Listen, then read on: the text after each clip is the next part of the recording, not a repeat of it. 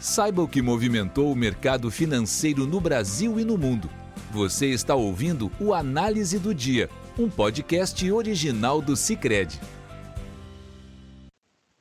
Olá, pessoal, sejam muito bem-vindos a mais um episódio do Análise do Dia, o podcast do Cicred. Muito obrigada por estarem nos ouvindo. Aqui quem fala é Leonora de Oliveira, da equipe de análise econômica. E hoje, nesta quinta-feira, 16 de junho de 2023, os mercados tiveram comportamentos distintos ao longo do dia em reação aos vários eventos e indicadores dessa quinta-feira. Na Europa, os mercados acompanharam a decisão de política monetária do Banco Central Europeu, o BCE. Conforme amplamente esperado, o BCE elevou em mais 0,25 pontos percentuais as suas principais taxas de juros, visto que a inflação na zona do euro segue persistente e bem acima da meta de 2%. Especificamente, a inflação ao consumidor na última leitura era de 6,1% nos últimos 12 meses, enquanto o núcleo de inflação roda atualmente em 5,3%, um patamar bem elevado. A decisão advém da avaliação do próprio BCE de que a inflação no bloco europeu permanecerá elevada por bastante tempo. No comunicado da decisão, o BCE, o BCE europeu disse que os próximos passos continuarão dependendo dos dados mas na coletiva após a decisão, a presidente do BCE, Christine Lagarde, foi mais enfática sobre a necessidade de mais altas.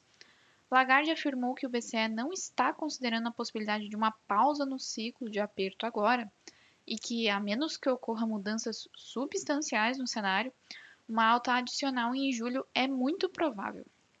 Essa comunicação pesou ainda mais sobre os mercados que já reagiam negativamente à piora das projeções do Banco Central Europeu, que revisou para cima as suas previsões para o núcleo de inflação, reforçando assim a aposta por novos aumentos de juros. Em nossa avaliação, a decisão e sinalização do BCE vai na direção correta. A inflação no, no bloco europeu se mostra bem mais persistente do que em outras economias desenvolvidas, e o BCE foi um dos últimos BCs a começarem a apertar sua política monetária. Por isso, apesar das perspectivas para a atividade serem mais negativas, a manutenção de uma postura combativa à inflação se mostra correta. Com isso, a maioria das bolsas europeias fecharam em baixa, mas a de Londres, fora da zona do euro, fechou em alta. Já nos Estados Unidos, indicadores de atividade fizeram bastante preço nas negociações nesta quinta-feira, ainda mais após a decisão do Fed no dia anterior. Ontem, o BC dos Estados Unidos manteve a sua taxa básica de juros, porém deu sinalizações de que pode ser necessário retomar o ciclo de alta em algum momento esse ano, visto que a mediana das projeções dos dirigentes do Fed apontou para uma taxa no final de 2023 maior do que o patamar atual. Essa sinalização acabou deixando os mercados mais cautelosos, visto que até então predominava no mercado o sentimento de que o Fed começaria a cortar os juros já no final desse ano. Nesse contexto, os indicadores divulgados hoje acabaram acrescentando mais dúvidas sobre quais podem ser os próximos passos do Fed. Primeiramente, a produção industrial mostrou uma queda de 0,2% em maio, na comparação com abril, ante uma expectativa de alta de 0,1%. Em segundo lugar, o nível elevado de pedidos de auxílio-desemprego, que se manteve em 262 mil, ante uma expectativa de recuo para 251 mil solicitações. Esse combo de indicadores acabou dando força à ala do mercado que advoga para que a pausa no aperto de ontem se repita também em julho. Então, o que foi acabou sendo positivo para as bolsas de lá. Todas subiram mais de 1%, com destaque para o S&P 500, que avançou 1,22% para o maior nível desde abril de 2022. Por aqui, no início do dia, acompanhamos a leitura da pesquisa mensal de serviços referente a abril. Conforme o IBGE mostrou, o volume de serviços prestados recuou 1,6% em abril ante março, na série com ajuste sazonal.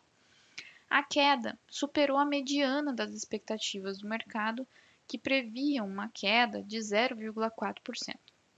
Mesmo assim, com essa leitura, o setor de serviços ainda opera 2,7% acima do mesmo período do ano passado.